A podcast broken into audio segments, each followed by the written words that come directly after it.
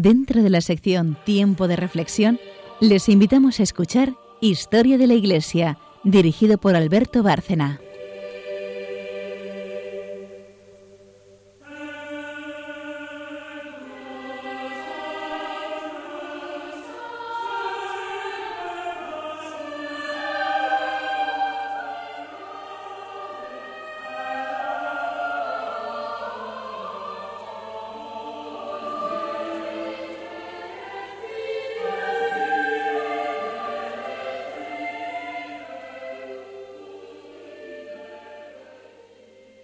Buenas noches, oyentes de Radio María, un programa más de Historia de la Iglesia. No tenemos hoy a todo el equipo. Nos faltan María Ornedo y Carmen Turdemontis, que no han podido venir, pero estamos Charo Gutiérrez y yo. Buenas noches, Charo. Buenas noches. Y vamos a seguir, eh, naturalmente, con el temario previsto. Estábamos hace ya, eh, por lo menos en el último programa, hablando de Pío XI, y no sé si ya en el anterior incluso.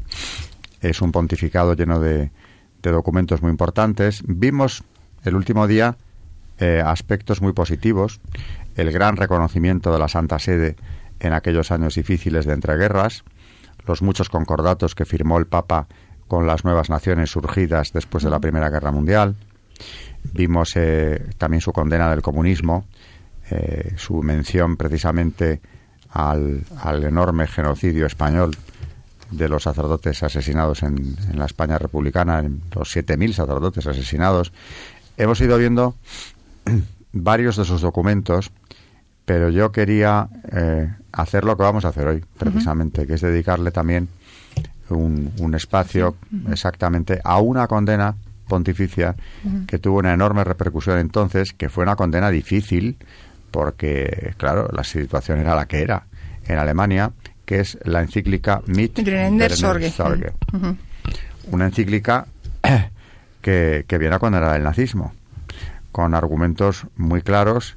En 1937, mm, antes de empezar con el texto de la encíclica, porque vamos a ver eh, algunas partes de la misma, quiero comentar que es, una, es un documento que redacta Pío XI a petición de los obispos alemanes que después de la reunión de Fulda le piden eh, que publique una carta encíclica con toda la solemnidad que era del caso, condenando el régimen que se vivía en Alemania en esos momentos.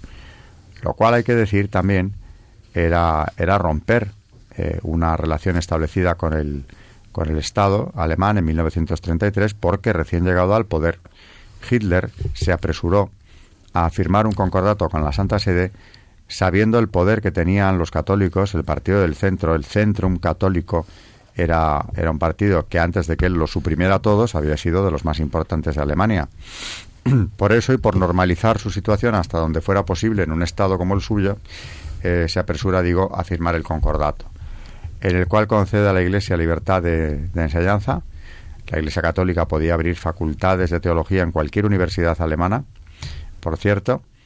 También en asuntos internos se concede libertad hasta cierto punto, porque se reserva la potestad de vetar los nombramientos de obispos contrarios al régimen o que simplemente el régimen considere incómodos, eh, pero bueno, en cualquier caso quiere y establece un concordato con la Santa Sede. Y cuatro años más tarde aparece esta encíclica que es una condena total del nacionalsocialismo.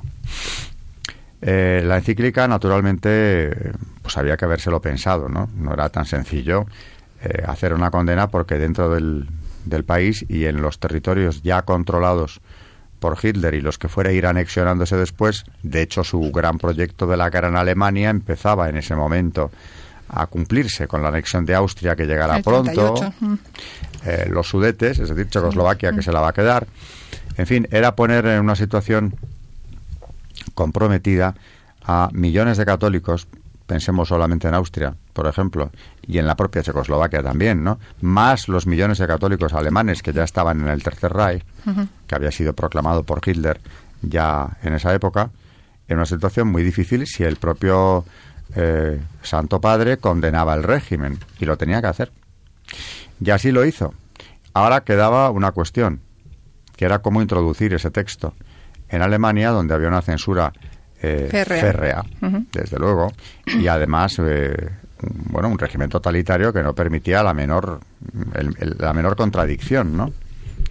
Eh, sobre eso, Charo, ¿querías comentar algo? De lo que nosotros contamos en historia a nuestros alumnos. Sí, que tuvieron que imprimirlo a escondidas, garantizar la distribución también de manera oculta, porque las represalias que se esperaban luego después de la lectura en las iglesias fueron inmediatas. Por eso también la preparación tuvo que ser lo más sigilosa posible.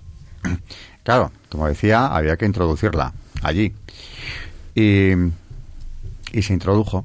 Naturalmente esto costará caro a algunos de los que participaron en ello eh, y se tomó un acuerdo, que era darle lectura en todas las parroquias alemanas el Domingo de Ramos de aquel año 1937 para que al menos una vez se pudiera conocer. Se sabía que a partir de ahí ya sería muy difícil, ¿no? Volverla a leer en público, pero al menos ese día de Domingo de Ramos de máxima participación en la Eucaristía por ser ese domingo además, se pudo leer y se leyó. Es decir, eh, aquí al régimen el Papa consiguió, como diríamos coloquialmente, meterle un gol. ¿Quién le iba a decir a Hitler que precisamente de la Iglesia Católica iba a venir algo tan subversivo para el nacionalsocialismo como era una condena oficial por parte de la Santa Sede de su régimen, con el que tenía establecido un concordato cuatro años atrás? La encíclica no dejaba lugar a dudas y naturalmente trajo su repercusión la esperada repercusión. De hecho, miles de personas fueron detenidas en toda Alemania por tener que ver o simplemente por su militancia católica. Al año siguiente hay un dato objetivo que yo siempre destaco, que es que en 1938, solo en Dachau, en el campo de concentración, en el primero que abre Hitler, eh, hay 305 o 304 sacerdotes católicos deportados allí son las consecuencias, bueno, del nacionalsocialismo que no cumplía los acuerdos del concordato, como, como lo, lo denuncia la encíclica. Como nos va a leer mm. Charo enseguida. Y también, claro, en repercusiones de la condena pontificia que no pasó inadvertida ni, ni se consideró irrelevante por parte de las autoridades nazis, ¿no? Eh, vamos a comentar esta encíclica, que merece la pena y mm. Charo ha elegido algunas partes de la misma. Sí. La introducción Pone el nombre primero en alemán porque fue la primera encíclica que se publicó y leyó en lengua vulgar. Bueno, por cierto, ¿qué significa? Para que...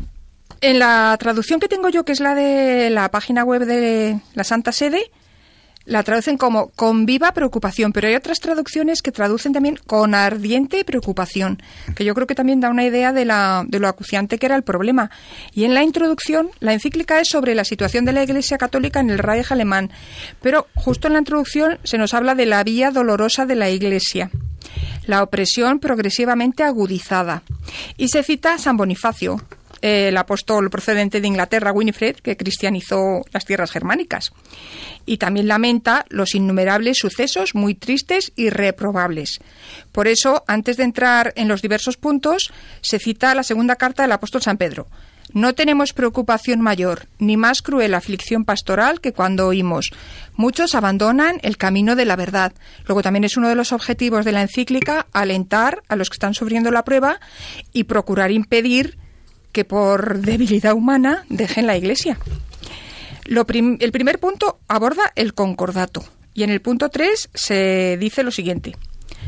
Cuando nos, venerables hermanos, en el verano de 1933, a instancia del gobierno del Reich, aceptamos el reanudar las gestiones para un concordato, tomando por base un proyecto elaborado ya varios años antes, y llegamos así a un acuerdo solemne que satisfizo a todos vosotros, tuvimos por móvil la obligada solicitud de tutelar la libertad de la misión salvadora de la Iglesia en Alemania y de asegurar la salvación de las almas a ella confiadas, y al mismo tiempo el sincero deseo de prestar un servicio capital al pacífico desenvolvimiento y al bienestar del pueblo alemán. Después cito una frase que es síntesis de lo que estaba en juego. Se trataba de una lucha hasta el aniquilamiento. Por parte del Tercer Reich. Es decir, que el Papa habla con mucha claridad. Muchísima. El concordato en cuestión no se está cumpliendo, al contrario, hay una persecución ya encubierta, otras veces no tan encubierta, y se trataba de aniquilar la Iglesia, evidentemente. Hmm. Ese era el designio, ¿no? Pero también se dice que lo que pretende el sumo pontífice y pretende transmitir a los fieles alemanes es que han tenido que obrar con muchísima moderación, que es propia de personas sabias y más del sumo pontífice, por la voluntad de no arrancar, literalmente, junto con la cizaña, alguna planta buena Luego eso que a veces nos pone en estado de impaciencia porque quisiéramos arrancar el mal, no siempre se puede hacer inmediatamente ni por las buenas. A veces hay que esperar signos de los tiempos para poder obrar. Vamos a seguir hablando de esta de textos que se citan, por ejemplo, en el punto 6. Todo el que haya conservado en su ánimo un residuo de amor a la verdad y en su corazón una sombra del sentido de justicia, habrá de admitir que en los años tan difíciles y llenos de tan graves acontecimientos que siguieron al concordato, cada una de nuestras palabras y de nuestras acciones tuvo por norma la fidelidad a los acuerdos estipulados, pero deberá también reconocer con extrañeza y con profunda reprobación cómo por la otra parte se ha erigido en norma ordinaria el desfigurar arbitrariamente los pactos, eludirlos, desvirtuarlos y finalmente violarlos más o menos abiertamente. Me salto el punto 7 para pasar al 8. El fin de la presente carta, venerables hermanos, es otro. Nos dirigimos a vosotros y por vuestro conducto a los fieles católicos de Alemania, los cuales, como todos los hijos que sufren y son perseguidos, están muy cerca del corazón del Padre común. En esta hora en que su fe está siendo probada, como oro de ley, en el fuego de la tribulación y de la persecución, insidiosa o manifiesta, y en que están rodeados por mil formas de una opresión organizada de la libertad religiosa, viviendo angustiados por la imposibilidad de tener noticias fidedignas y de poder defenderse con medios normales, tienen un doble derecho a una palabra de verdad y de estímulo moral por parte de aquel a cuyo primer predecesor dirigió el Salvador aquella palabra llena de significado. Yo he rogado por ti para que no desfallezca tu fe, y tú, una vez convertido, confirma a tus hermanos. Del Evangelio de Lucas. Luego, eh, en cuanto a la condena del, régimen, entra en cuestiones de fondo, también la cíclica, mm. y dice por qué, eh, por qué lo condena claramente, por qué, mm. en definitiva, los católicos eh, no pueden estar de acuerdo con aquello. Mm. Además, está muy bien estructurada porque en el punto 2 en el apartado 2, mejor dicho, se habla de la fe en Dios, posteriormente la fe en Jesucristo, luego de la fe en la Iglesia y de el reconocimiento de la genuidad, de la autenticidad del primado. Luego, en este segundo apartado de la genuina fe en Dios es cuando directamente condena el nazismo por causas evidentes. Vamos a leer el punto 9. Venerables hermanos, cuidad que la fe en Dios, primer e insustituible fundamento de toda religión, permanezca pura e íntegra en las, en las regiones alemanas. No puede tenerse por creyente en Dios el que emplea en nombre de Dios retóricamente, sino solo el que una esta venerada palabra una verdadera y digna noción de Dios. Quien con una confusión panteísta identifica a Dios con el universo, materializando a Dios en el mundo o deificando al mundo en Dios, no pertenece a los verdaderos creyentes. Panteísmo. Eh, qué curioso que aparezca este concepto ya en la encíclica que condena el nazismo. Y parecía que nos habíamos librado de eso. Nada de eso, ni mucho menos. En este programa ya hemos hablado varias veces de proyectos que están en marcha documentos avalados por Naciones Unidas, como es la Carta de la Tierra, que eh, en su preámbulo, redactado por Gorbachev eh, en los años 90, ya dice abiertamente que el documento en cuestión aspira a sustituir los diez mandamientos. Se propone sustituir los diez mandamientos por una religión nueva disfrazada de ecología en la que en lo que todos estaríamos de acuerdo, pero no, lo que encubre es eh, un verdadero panteísmo que está ahí latente y es por eso por lo que también desde ese organismo se están impulsando iniciativas que van en esa dirección, como los derechos del animal y cosas parecidas. la madre, la madre tierra, la, madre tierra, la Pachamama, que en Hispanoamérica está teniendo eh, tanto apoyo por algunos gobernantes que quieren introducir ese concepto de la divinidad de la tierra, precisamente porque es anticristiano. De manera que ese, ese panteísmo que hoy está bien presente y, y avalado nada menos que desde Naciones Unidas, resulta que está denunciado también. sí, sí, que no hay nada nuevo bajo el sol. Continuamos. Se dice que no pertenece a los verdaderos creyentes quien materialice a Dios, etcétera. Ni tampoco lo es quien, siguiendo una pretendida concepción precristiana del antiguo germanismo, pone en lugar del Dios personal helado, sombrío e impersonal, negando la sabiduría divina y su providencia, la cual se extiende poderosa del uno al otro extremo, como se dice en el libro la sabiduría, y lo dirige a buen fin, ese hombre no puede pretender que sea contado entre los verdaderos creyentes. Y en el punto 12 pasa a hablarnos del Estado, la raza, el pueblo, todas esas creaciones humanas a las que se pretendía rendir adoración y que no puede justificarse ni antropológica, ni teológica, ni de ninguna manera, ni por sentido común. Vamos por partes, ha mm. condenado el, mm. régimen por panteísta y mm. luego habla de un culto idolátrico. Sí, justo, esa, es la expresión. Si la raza o el pueblo si el Estado o una forma determinada del mismo, si los representantes del poder estatal u otros elementos fundamentales de la sociedad humana tienen en el orden natural un puesto esencial y digno de respeto, con todo, quien los arranca de esta escala de varoles terrenales, elevándolos a suprema norma de todo, aun de los valores religiosos, y divinizándolos con culto hidrolátrico, pervierte y falsifica el orden creado e impuesto por Dios, está lejos de la verdadera fe y de una concepción de la vida conforme a esta. Es decir, lo que nos está contando es que los regímenes totalitarios eh, han tenido y tienen y tienen una religión distinta, porque claro, la verdadera es un estorbo, auténticamente. Mm. Y desde luego, en el caso del nacionalsocialismo, el asunto fue lejos. Eh, no es que podamos excluir un rebrote totalitario, ni mucho menos. Estamos comentando ahora mismo algunas tendencias muy preocupantes que se ven en altas esferas internacionales. Pero aquí, por supuesto, estamos lo que está denunciando el Papa es que eh, ya no solamente es que se violen los derechos, que también habla de eso, sino que es una religión mm, sui generis peculiar, propia del régimen, la que se está imponiendo en Alemania, por mucho concordato que además se viola, que tengan firmado con la Santa Sede. Y a continuación, con un imperativo, nos ponen aviso. Vigilad, venerables hermanos, con cuidado contra el abuso creciente que se manifiesta en palabras y por escrito, de emplear el nombre tres veces santo de Dios como una etiqueta vacía de sentido para un producto más o menos arbitrario de una especulación o aspiración humana. Y procurad que tal aberración halle entre vuestros fieles la vigilante repulsa que merece. Nuestro Dios es el Dios personal, trascendente, omnipotente, infinitamente perfecto, único en la Trinidad de las personas y trino en la unidad de la esencia divina, creador del universo, Señor, Rey y último fin de la historia del mundo, el cual no admite ni puede admitir otras divinidades junto a sí. Muy bien, pues... Eh, Todavía queda mucho más. Sí, sí. Lo que pasa es que se nos va pasando el programa y es un tema tan, tan interesante. Mm, Además, el de las mm. condenas de los totalitarismos, en concretamente hoy estamos con el nacionalsocialista, que no nos hemos dado ni cuenta. Mm. Pero hablando de totalitarismos y de nacionalsocialismo, eh, Charo nos trae una santa hoy que tiene mucho que ver con. Muchísimo. En el mundo, Edith Stein y en el Carmelo, Santa Teresa Benedicta de la Cruz. Patrona de Europa. Sí, señor. Por cierto. Ejemplo conmovedor y admirable en todos los aspectos. Bien, pues eh, es una víctima del, del, régimen nacionalsocialista precisamente en su vertiente. Porque era judía, aunque conversa al catolicismo. Antisemita. Sí. Uno de los designios de Hitler era acabar con el, con el pueblo judío y con mucha otra gente también, ¿eh? La supremacía de la raza aria, el dominio del mundo a partir de ahí. Y eh, Edith Stein, bueno, lo va a contar Charo con detalle, porque nos trae su biografía.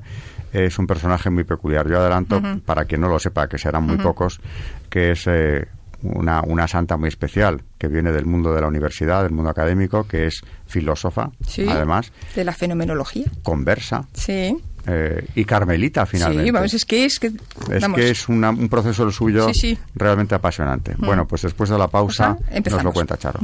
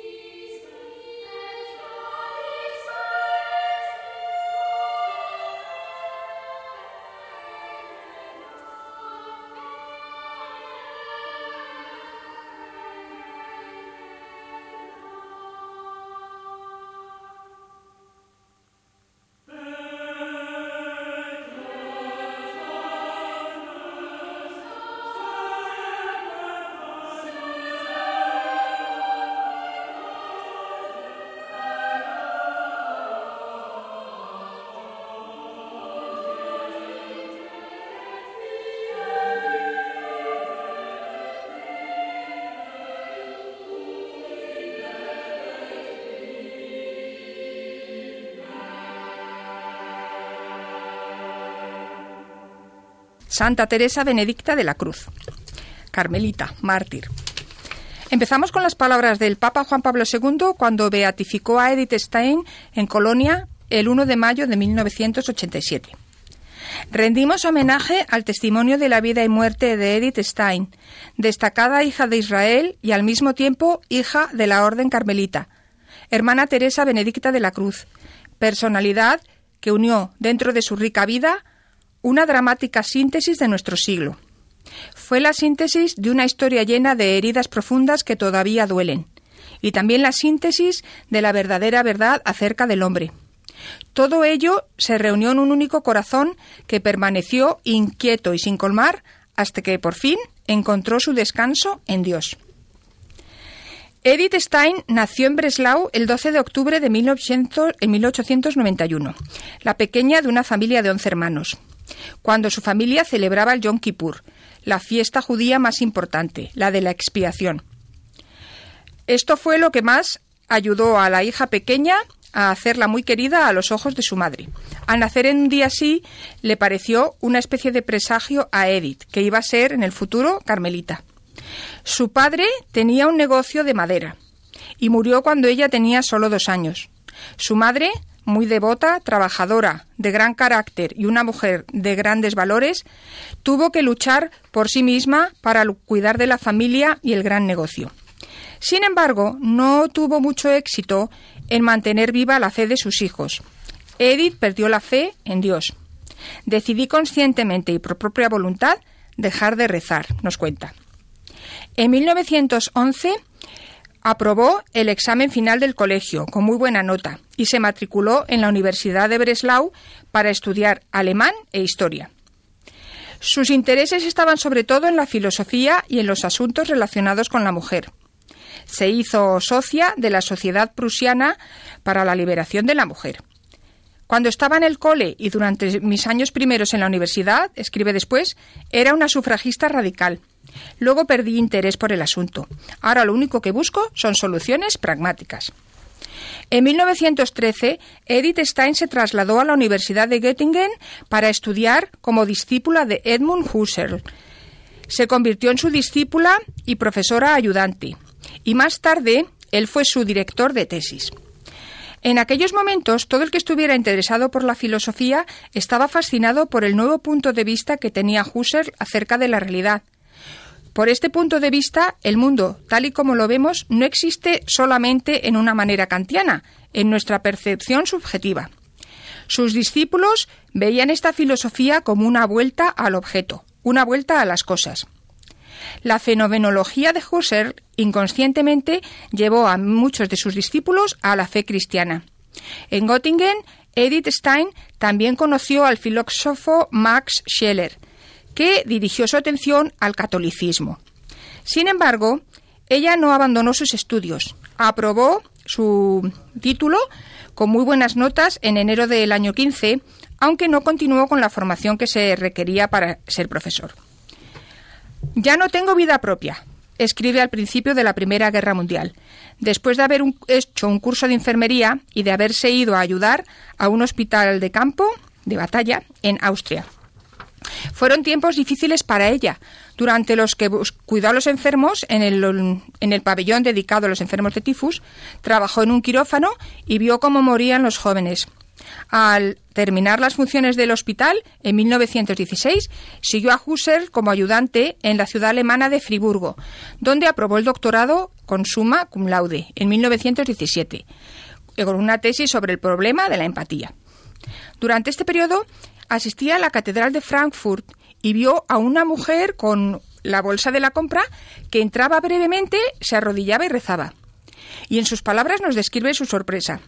Era algo totalmente nuevo para mí. En las sinagogas y en las iglesias protestantes había visto a la gente que simplemente acudía al servicio litúrgico. Aquí, sin embargo, vi que alguien entraba directamente desde el bullicio del mercado a una iglesia vacía, como si fuera a tener una conversación íntima. Era algo que nunca olvidaré. Al final de su tesis escribió ha habido gente que creía que un cambio rápido se me había dado dentro y que era resultado de la gracia de Dios. ¿Cómo llegó a tal conclusión? Edith Stein había compartido amistad con el ayudante de Husserl en Göttingen, Adolf Reichnack, y su mujer. Cuando Reichnack cayó en el frente de Flandes en noviembre del 17, Edith fue a Göttingen a visitar a su viuda. Los Reichnack se habían convertido al protestantismo. Edith estaba un poco incómoda por visitar a la viuda al principio, pero quedó sorprendida cuando lo que conoció fue a una mujer llena de fe. Fue mi primer encuentro con la cruz, dice Edith, y el poder divino que otorga a los que la llevan. En ese momento mi falta de fe se vino abajo y Cristo comenzó a derramar su luz en mí. Cristo en el misterio de la cruz. Más tarde escribió, había cosas en los planes de Dios que yo no había planeado en absoluto. He llegado a una fe viva y estoy convencida de que en el punto de vista de Dios no existe la suerte y de que toda mi vida, hasta el minúsculo detalle, ha estado diseñada por la, divina, por la divina providencia de Dios y tiene un sentido completo y perfecto en los ojos de Dios que todo lo ven. En el otoño del 18, Edith Stein dejó su trabajo como ayudante profesora de Husserl. Quería trabajar independientemente. Hasta 1930 no volvió a ver a Husserl again, después de su conversión, y compartió con él todo lo que sentía sobre la fe, como le hubiera gustado que él también fuera cristiano. Escribió entonces estas palabras. Cada vez que siento mi impotencia e inhabilidad para influenciar a las personas directamente, me hago más consciente de la necesidad de ofrecerme en sacrificio. Edith quería lograr una plaza de profesor, algo que era imposible para una mujer en aquella época. Husserl escribió una referencia para ella. Si se abriera la carrera académica a las damas, la puedo recomendar totalmente. Es la primera que yo elegiría para ser profesora. Posteriormente se le negó una plaza de profesora por ser judía. De vuelta en Breslau, Edith Stein comenzó a escribir artículos sobre los fundamentos filosóficos de la psicología. También leyó el Nuevo Testamento, a Kierkegaard y a San Ignacio de Loyola en sus ejercicios espirituales. Comprendió que no se podía leer el, libro tal cual, sino que había que ponerlo en práctica. En el verano del 21 pasó varias semanas en Berchtesgaden, en la zona del Palatinado, en la casa de campo de Edwig Conrad Martius, discípulo también de Husserl. Edwig se había convertido al protestantismo con su marido. Una tarde, Edith cogió una autobiografía de Santa Teresa de Jesús y leyó el libro durante la noche. Al terminar me dije, esta es la verdad. Después, al volver la vista atrás a su vida, escribió, mi deseo de verdad fue una sencilla oración. El 1 de enero del 22, Edith Stein recibió las aguas bautismales. Fuera en la fiesta judía de la circuncisión de Jesús, cuando Jesús entró en la alianza de Abraham. Edith Stein estaba de pie junto a la pila bautismal y llevaba el vestido de novia de su amiga Edvig. Edvig fue la madrina. Había dejado de practicar la religión judía a los 14 años y no volvía a sentirme judía hasta que volví a Dios. Desde este momento fue siempre consciente de que pertenecía a Cristo, no solo espiritualmente, también por la sangre. En la fiesta de la Candelaria de la Purificación de María, otro día con referencias veterotestamentarias, recibió la confirmación por el obispo de Speyer, en la capilla privada del obispo. Después de su conversión, volvió derecha a Breslau. Madre, le dijo, soy católica. Las dos mujeres se echaron a llorar. Su amiga Edvig escribió, Mirad, aquí hay dos israelitas de verdad en las que no hay engaño, refiriéndose a la cita de Juan cuando Jesucristo encontró a Natanael. Justo después de su conversión, quiso entrar en un convento de carmelitas, pero sus mentores espirituales no se lo permitieron. Hasta la Pascua del 31 estuvo enseñando alemán e historia en un colegio de hermanas dominicas y en un colegio de formación de profesores en Speyer. En esos mismos momentos la animó también el, un abad para que aceptara dar grandes conferencias en muchos sitios sobre asuntos relativos a las mujeres. Ella nos cuenta que durante ese tiempo, inmediatamente antes y un poco después de mi conversión, pensé que la vida religiosa suponía, dejar todo lo terrenal y poner la mente solamente en las cosas divinas. Poco a poco, sin embargo, comprendí que se espera más cosas de nosotros en este mundo. Creo incluso que cuanto más se siente uno atraído a Dios, más tiene que ir más allá de sí mismo, es decir, entrar al mundo y llevarle vida divina. Trabajó muchísimo, tradujo las letras y diarios del cardenal Newman en su periodo precatólico y también tradujo las cuestiones disputatae de veritate de Santo Tomás de Aquino. Esta última traducción era libre, porque quiso retener el diálogo y conciliarlo con la filosofía moderna. Para recuperar fuerzas en su vida y obra, muchas veces acudía al monasterio benedictino de Verón para celebrar allí las grandes festividades litúrgicas. En el 31, Edith Stein dejó el, colegio de Speyer y se dedicó a ponerse manos a la obra para obtener la plaza de profesora, esta vez en Breslau y en Friburgo, aunque sus esfuerzos fueron en vano. Entonces escribió Potencia y Acto, estudio de los conceptos centrales desarrollados por Santo Tomás de Aquino. Posteriormente, cuando estuvo en el convento de Carmelitas de Colonia, volvió a reescribir este estudio para convertirlo en su obra principal filosófica y teológica, El ser finito y eterno. Para entonces, sin embargo, ya no se podía imprimir el libro. En el 32 aceptó ser profesora invitada en el Instituto Alemán para Estudios de la Educación de la Universidad de Münster, donde desarrolló su antropología. Combinó con éxito la investigación, la fe en su trabajo y la enseñanza, porque buscaba ser un instrumento en las manos de Dios. En el 33, la oscuridad se cernió sobre Alemania.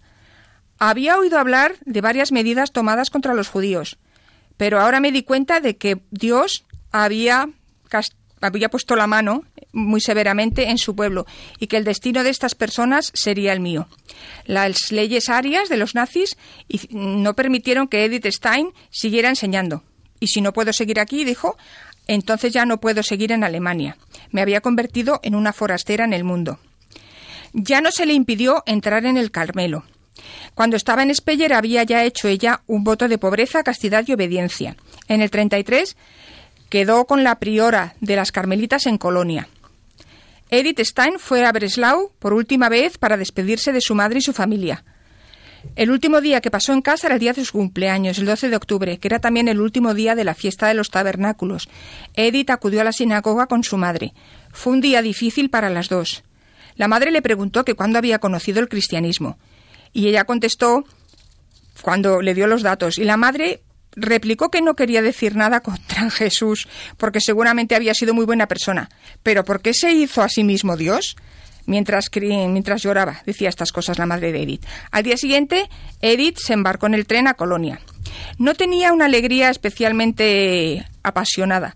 Lo que había sentido era demasiado fuerte, pero tenía muchísima calma en el puerto a salvo de la voluntad de Dios. Desde entonces escribió a su madre todas las semanas, aunque la madre no le contestara. Y su hermana Rosa sí que le enviaba las novedades de la familia. Edith entró en las Carmelitas de Colonia el 14 de octubre y tomó el hábito el 15 de abril de 34. La misa la celebró el abad que la había animado en esta decisión. Tomó el nombre de Teresa Benedicta de la Cruz. Estas son sus palabras del 38. Comprendí la cruz como el destino del pueblo de Dios, que empezaba a hacerse evidente en esos momentos. Sentí que los que entendían la cruz de Cristo deberían echársela sobre sí mismos en nombre de todos. Por supuesto, ahora comprendo lo que significa estar casada con el Señor en el signo de la cruz. Sin embargo, no se puede comprender porque es un misterio. El 21 de abril del 35 pronunció los votos temporales. El 14 de septiembre del 36, la renovación de los votos coincidió con la muerte de su madre en Breslau. Mi madre se mantuvo firme a su fe hasta el último momento. Cuando hizo la profesión definitiva, el 21 de abril de 1938, hizo imprimir, o lo escribió en su devocionario, las palabras de San Juan de la Cruz. A partir de ahora, mi única vocación es amar. Y su obra final la iba a dedicar precisamente al santo español. La entrada de Edith Stein en los carmelitas no fue escapismo. Los que entran en las carmelitas no están, no se pierden para su familia, sino que los ganan porque nuestra vocación es interceder ante Dios por todos. De manera especial, pidió a Dios por su pueblo. Y dice una frase muy bonita a continuación. No dejo de pensar en la reina Esther, que tuvo que dejar a su pueblo precisamente porque Dios quería que suplicara al rey en nombre de su nación. Yo soy una pobre e indefensa pequeña Esther, pero el rey que me ha elegido es muchísimo más grande y misericordioso. Esto es un gran consuelo. El 9 de noviembre de 1938, el antisemitismo de los nazis se hizo evidente a todo el mundo con la Noche de los Cristales Rotos. Se quemaron sinagogas y el pueblo judío quedó sometido al terror. La priora del convento de Colonia hizo todo lo posible para sacar a la hermana Teresa al extranjero. En el año nuevo del 38 la sacaron a escondidas por la frontera y la llevaron a Holanda, al convento de Echt, en la provincia de Limburg. Es lo que escribió ella el 9 de junio del 39. Incluso ahora acepto la muerte que Dios me ha preparado con total submisión y con alegría, porque sé que es su santa voluntad. Le pido al Señor que acepte mi vida y mi muerte. Mientras estaba en el convento de Colonia, Edith Stein había tenido permiso para comenzar otra vez sus estudios académicos. Entre otras cosas, escribió la vida de una familia judía. En Eck, ya en Holanda, Edith Stein completó todo la prisa que pudo el estudio del eh, sobre San Juan de la Cruz, con ocasión del 400 aniversario de su nacimiento. En el 41 le escribió un amigo que también era miembro de la orden. Solo podemos llegar a una ciencia de la cruz si se ha experimentado totalmente la cruz. Estoy convencida desde el primer momento y le he dicho con todo mi corazón, Ave Cruz, ex, espes única, salve cruz, única esperanza. Su estudio de San Juan de la Cruz lleva por título La ciencia de la cruz. Edith Stein fue arrestada por la Gestapo el 2 de agosto del 42, mientras estaba en la capilla con las otras hermanas. Tuvo que presentarse a los cinco minutos junto con su hermana Rosa, que también era conversa y que estaba también en el convento de Echt. Las últimas palabras que pronunció Neck las dirigió a Rosa. Venga, vamos con nuestro pueblo. Junto a otros muchos judíos cristianos, las dos mujeres fueron llevadas a un campo temporal en Amersfoort y luego a Westerbrock. Fue un acto de venganza contra la carta de protesta escrita por los obispos holandeses católicos contra los pogroms y las deportaciones de judíos. Edith comentó, no sabía que la gente pudiera ser así. Tampoco sabía que mis hermanos y hermanas tendrían que sufrir de esta manera. No paro de rezar por ellos. ¿Escuchará Dios mis oraciones? Seguramente las oirá en sus apuros. El 7 de agosto, por la mañana, 987 judíos fueron deportados a Auschwitz. Muy probablemente fue el 9 de agosto cuando la hermana Teresa Benedicta de la Cruz, su hermana y muchos otros murieron en la cámara de gas. Fue beatificada el 1 de mayo del 87 en Colonia y la Iglesia la honra como hija de Israel, como el Pablo, como las palabras de Juan Pablo II nos recuerdan, y como una católica que durante la persecución permaneció fiel a nuestro Señor crucificado y como judía a su pueblo en todo su amor. Y la fiesta es el 9 de agosto.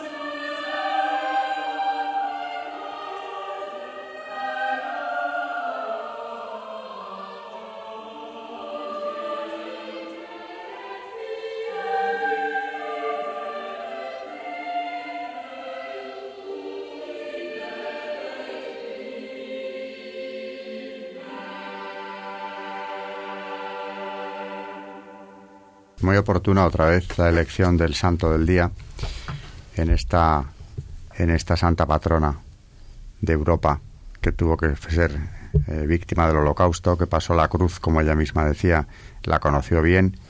Y hay un dato de, de todo lo que nos has contado que también es interesante, que es que eh, esa detención de tantos judíos en ese momento se produjera como una reacción de las autoridades del Tercer Reich precisamente a la carta de los obispos católicos eh, publicada. Cuando estaba ya en Holanda, la de los holandeses también. O sea, que daba igual donde ocurriera, donde el Reich tuvo eh, tuvo dominio del territorio, pues ocurría esto y claro, también cuando se ha criticado a Pío XII en ocasiones por no ser demasiado claro en concreto eh, en relación con el tema de los, eh, del nacionalsocialismo, hay que tener en cuenta también que aparte de toda la labor que hizo a favor del pueblo judío, 5.000 estaban escondidos judíos en el Vaticano, en Castel Gandolfo y conventos de Roma. Ya hablaremos de Pío XII porque hay que hacerlo. Mucho, mucho. Eh, también es interesante decir que él, eh, cuando meditaba sus acciones, tenía en cuenta estas cosas. No solo lo que ya había ocurrido antes, sino lo que estaba pasando durante su pontificado. La reacción a las condenas de, de la Iglesia contra el régimen traían repercusiones inmediatas que costaban la vida en muchas ocasiones a, gente totalmente inocente. Había que calibrar cada palabra que dijera y por eso Pío XII, el sucesor del Papa que tratamos ahora mismo, eh, fue muy prudente mientras hacía toda la labor posible a favor del pueblo judío. También hay que destacar, y volveremos sobre ello, que impidió la deportación de judíos eh, italianos a Alemania, presionando hasta donde pudo a Mussolini para que lo evitara. Mussolini no era partidario de esta política, pero concedió, como tantas otras cosas, a Hitler algunas de sus reclamaciones y en cambio eh, aquí todavía no se ha evaluado concretamente el número de judíos que se salvaron por esta intervención de Pío XII. Sí que se ha conseguido hacer en relación con los que él escondió y de ese tema no se habla casi nunca. Volveremos a hablar del nacionalsocialismo, pero para terminar hoy, ya que tenemos la Mit Brenner Sorge, hay un tema que es de plena actualidad, que es el derecho natural, que defiende que hoy está el pobre muy bueno, papuleado. que ya dijo Benedicto XVI, está muy papuleado. se ha convertido en una peculiaridad católica. Algo gravísimo, porque si partimos de que... Porque es realidad del hombre. Claro, ¿no? Y que además no hay ya... Yo esto se lo explico a mis alumnos en la asignatura de Doctrina Social de la Iglesia, por si no se han enterado, algunos lo saben, otros no, pero que hoy en día ya no se considera que haya principios fundamentales inmutables, sino que son consensuables y fruto del, de la votación. O sea, los, por eso mismo, en documentos que también conozco de Naciones Unidas, se habla ya de unos principios mudables que estarán sujetos a cambio ¿eh? en función del consenso. Habrá que ver entre quién y cuándo y cuántos, ¿no? Pero si ya no hay principios inmutables, puesto que se cuestiona la propia la propia existencia de Dios o por lo menos del Dios revelado, pues eh, claro, nos adentramos en, en, un mundo muy amenazante para los derechos humanos. Mm. El derecho natural mm, no solo existe, sino que hay que proclamarlo bien alto, porque ha sido durante siglos y debería seguir siendo, aunque no lo sea ya, precisamente la fuente del derecho. ¿Mm? Sí. Pero ya digo, eh, tú decías antes en la primera parte del programa, nada nuevo bajo el sol. Bueno, en el tema del mm. derecho natural, pisoteado, desde luego tampoco hay nada nuevo, solo que ahora me preocupa el presente, pero estamos hablando de historia. Mm. ¿Y qué decía Benedicto, eh, perdón, eh, Pío XI en Meit Brenner Sorge? Es una nefasta característica del tiempo presente querer desgajar no solamente la doctrina moral, sino los mismos fundamentos del derecho y de su aplicación, de la verdadera fe en Dios y de las normas de la relación divina. Fíjase aquí nuestro pensamiento en lo que se suele llamar derecho natural, impreso por el dedo mismo del Creador en las tablas del corazón humano, como se dice en la carta a los romanos. Y que la sana razón humana, no obscurecida por pecados y pasiones, es capaz de descubrir. A la luz de las normas de este derecho natural, puede ser valorado todo derecho positivo, cualquiera que sea el legislador, en su contenido ético y, consiguientemente, en la legitimidad del mandato y en la obligación que implica de cumplirlo. Las leyes humanas que están en oposición insoluble con el derecho natural adolecen de un vicio original que no puede subsanarse ni con las opresiones ni con el aparato de la fuerza externa. Él continúa. El verdadero bien común se determina y se conoce mediante la naturaleza del hombre con su armónico equilibrio entre derecho personal y vínculo social, como también por el fin de la sociedad, determinado por la misma naturaleza humana. El Creador quiere la sociedad como medio universal. Quien no quiere ser cristiano debería al menos renunciar a enriquecer el léxico de su incredulidad con el patrimonio lingüístico cristiano. El derecho natural. y claro, cuesta mucho, cuando yo hablo con estos chicos de 20 años, eh, hacerles comprender, aunque algunos lo ven claro, ¿eh? que la ley no tiene por qué ser justa siempre. Es decir, debería serlo, pero no siempre lo es. ellos han nacido en un mundo en el que ya la ley natural se ha pisoteado eh, a conciencia desde antes de que nacieran ellos. Se encuentran con leyes como la del aborto. Y yo siempre digo, si no se admite o no se reconoce, no se proclama el, fundamental derecho humano, que es el de la, vida, vida, los demás. Que, que todo se ha relativizado ya de tal forma que, es imposible defender otras cosas. ¿Cómo se va a aceptar que exista un derecho natural cuando se están promulgando leyes como esta? Esa es hija del consenso, bueno, del consenso, del aparente consenso que se ha ido consiguiendo en este tema desde hace ya muchos años en España y fuera de España. Es una ley injusta. Y claro, es ley. E inicua. Y sí, pero es que encima piensa que eh, el hombre está acostumbrado durante siglos a identificar una cosa y otra, el concepto de justicia con el de legalidad. Lo legal es lo justo, se supone. No es así. Ahora mismo tenemos este ejemplo escandaloso mm. de la violación del derecho a la vida, sancionado por el propio Estado, que va a ir a más, por cierto, está yendo a más hace mucho tiempo, eh, y aparte de aborto, dentro de poco tendremos que hablar de otras cuestiones que condicionan también este derecho, ¿no? Como es la eugenesia, por supuesto. Mm, uy, también muy presente en los programas nazis. Claro, si es que estamos volviendo. Y de hecho cuenta Hannah Arendt en el libro de Eichmann en Jerusalén, eh, que ella estuvo en el juicio. Ella cuenta ahí cómo las cámaras de gas tienen su origen en el programa de, bueno, de, eutanasia. Bueno, mm. que has dicho eugenesia es que las dos iban liadas ahí.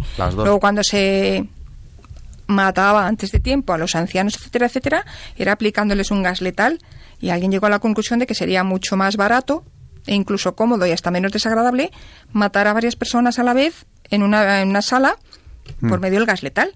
Economizar. Claro, porque además lo de pegar un tiro en la nuca, pues efectivamente era más incómodo, más laborioso y, tal cual lo cuenta ella. ¿eh? Ahora que te oigo eh, hablando de esto, recuerdo un tema que yo estoy investigando que es la guerra de la Vendée. Ya hemos hablado aquí mucho de la guerra de la Vendée en la mm. Revolución Francesa, cuando los católicos de la Vendée se levantan contra el gobierno republicano. Mm. Pues me he acordado porque allí, para eliminarlos masivamente, eh, aparte de las barcazas que hundían en el río, eh, utilizaban otros métodos, pero es curioso cómo los oficiales eh, piensan y le dan vueltas a métodos baratos de eliminar a mucha gente porque la munición es cara, no les sobra y claro, por ese procedimiento van a tardar y además les va a costar mucho dinero. Y además es desagradable ir uno a uno. y matarlos y mm. es mucho mejor lo de la barcaza y luego pues aquí en el siglo XX lo del gas. Sí, porque tenían también más medios en el XX. Claro. Mm. En el XXI pues pues ya veremos. Mm, bueno, se está haciendo a gran escala, por supuesto. Me refiero al aborto, ¿eh? que son 100.000 eh, niños asesinados año. Qué horror. ¿eh? En España. Con lo cual, bueno, esto no se varía muy lejos, pero es interesante ver cómo la doctrina social de la Iglesia, porque esto es doctrina social de la Iglesia, de lo que está hablando aquí eh, Pío XI, insiste en los mismos aspectos ya desde el siglo XX eh, ante una violación sistemática de los derechos humanos fundamentales. Yo quisiera nombrar también, porque esto es que nos remonta incluso a Esparta, cuando se separaba a los niños, los hijos de los ciudadanos a los siete años de su madre y se les llevaba a la formación para engrandecimiento de su ciudad. Y además es muy actual porque habla de la enseñanza y todavía es una batalla que, aunque en distinta intensidad, se está librando. Todos los intentos de separar la doctrina del orden moral de la base granítica de la fe para reconstruirla sobre la arena movediza de normas humanas conducen pronto o tarde a los individuos y a las naciones a la decadencia moral. El necio que dice en su corazón no hay Dios se encamina a la corrupción moral, en uno de los salmos. Y estos necios que presumen separar la moral de la religión constituyen hoy legión. No se percatan o no quieren percatarse de que el desterrar de las escuelas y de la educación la enseñanza confesional, o sea, la noción clara y precisa del cristianismo, impidiéndole contribuir a la formación de la sociedad y de la vida pública, es caminar al empobrecimiento y decadencia moral. Ningún poder coercitivo del Estado, ningún ideal puramente terreno, por grande y noble, que en sí sea, podrá sustituir por mucho tiempo a los estímulos tan profundos y decisivos que provienen de la fe en Dios y en Jesucristo. Yo creo que hoy día también podemos sacar muchas conclusiones de este texto. En definitiva, la ley natural eh, se ha pisoteado en ocasiones y, no se ha terminado con este asunto. Y claro, en cuanto esto ocurre, pues eh, los derechos del hombre desaparecen, sencillamente. Sin ley natural no se pueden defender, porque en base al consenso, eh, al llamado consenso, que además es mentira, mm. se van implantando leyes injustas. No es la primera vez yo quería precisamente dedicarle, no lo hemos hecho nunca, una, un programa dedicado enteramente a una encíclica porque esta me parece tan interesante Uy, todavía y nos tan de más. aplicación Sí, y nos sí, queda encíclica. Y yo creo que aclara mucho porque muchas veces se juz- juzga a la ligera la Iglesia en sus reacciones y desde luego, como tú has dicho, tienen que ser ponderadas, reflexionadas, porque producen, por supuesto, represalias. Pero es que tampoco se puede actuar alegremente y también vimos un ejemplo en la persecución de los cristeros en, en México. Y se refleja en la película La Cristiada, que se sienten decepcionados, pero es que no se podía actuar de otra manera. Y aunque a veces parece que nos abandona la Madre Iglesia, no, no, es que lo tiene que meditar muy mucho y, ver las consecuencias en el futuro. Y bueno, pues a día de hoy, insisto, eh, la Mit Brennender Sorge, eh, la condena que con- la, la encíclica que condena el nacionalsocialismo, resulta que en algunos puntos está de Es plena actual. actualidad. Mm, sí. Esto hay que destacarlo porque parece que hemos superado ya aquellos regímenes totalitarios eh, terroríficos del siglo XX y no es así. Hoy vestido con un plumaje distinto, y con un ropaje brillante, envuelto en corrección política y lenguaje también políticamente correcto, ocurre que se están dando casos ya muy alarmantes de una violación sistemática de los derechos humanos fundamentales ¿eh? bajo capa de legalidad. Y aquí intervino la pluma de Eugenio Pacelli, que luego sería Ah, Pío XII, sí, porque por también, supuesto. como él había sido diplomático y había sido, si mal no recuerdo, nuncio en Berlín, ¿no? Secretario de Estado en ese claro, momento. pues él sí que sabía precisamente de lo que de lo que hablaba. ¿m? Ujú. Y vamos, la, la Iglesia fue clarísima y luego también se pronunció cuando efectivamente se produjo la anexión de Austria. ¿m? En ese caso, de la anexión de Austria, ya con esto acabamos, porque Mm. Sí. se nos ha agotado el tiempo del programa. Sí. En ese caso de la anexión de Austria, como digo, lo que se estaba viendo venir era el peligro enorme de un país eh, mayoritariamente, abrumadoramente católico, eh, que iba a ser sometido precisamente a estas mismas leyes, Mm. pues al año siguiente de publicarse esta encíclica. Claro. Bien, pues eh, una encíclica para un programa. Sí. Y, y comentábamos ahora, y quizá para más. Ujú. Pío XI eh, le tocó también enfrentarse con aquellos regímenes totalitarios, ya vimos la condena del comunismo, eh, la del nacionalsocialismo la estamos viendo Y también en este hubo con el fascismo. Y al fascismo lo condenó en dos encíclicas, de las que no hemos hablado tampoco, por Pues cierto. hablaremos. Ya hablaremos. No y, y bueno, pues yo quiero acabar con esta reflexión. ¿Podemos dar por terminado eh, el totalitarismo como No. régimen político? Pues sucede que no. Y que además eh, se cierne sobre nosotros eh, claramente un totalitarismo mayor aún que el que ya estamos conociendo. Y en momentos como este merece la pena, más que nunca, echar la vista atrás, ver qué ha pasado en un pasado reciente, qué ha ocurrido. Es que es muy reciente. Es muy reciente. Es que es muy reciente. Y, y también escuchar la voz de la Iglesia, que eh, tiene algo que decir, mucho que decir en este campo. Por eso los papas, ya lo he dicho en varios programas, resultan tan incómodos para algunos. Es la voz que sigue clamando en el desierto, cuando ya eh, prácticamente se quedan solos, pero tienen que hacerlo. Tienen un depósito sagrado que defender. La doctrina social de la Iglesia es precisamente eso. Y por eso los papas no ahora han sido tan incómodos desde hace tanto tiempo. Bueno, Charo, muchísimas gracias De nada, hombre. Gracias por tu director. colaboración, por el, la santa, en este caso del Ay, día, sí. y por todos estos textos eh, interesantísimos y tan oportunos que has traído hoy. No. Buenas noches, oyentes de Radio María y de Historia de la Iglesia. Hasta el próximo programa.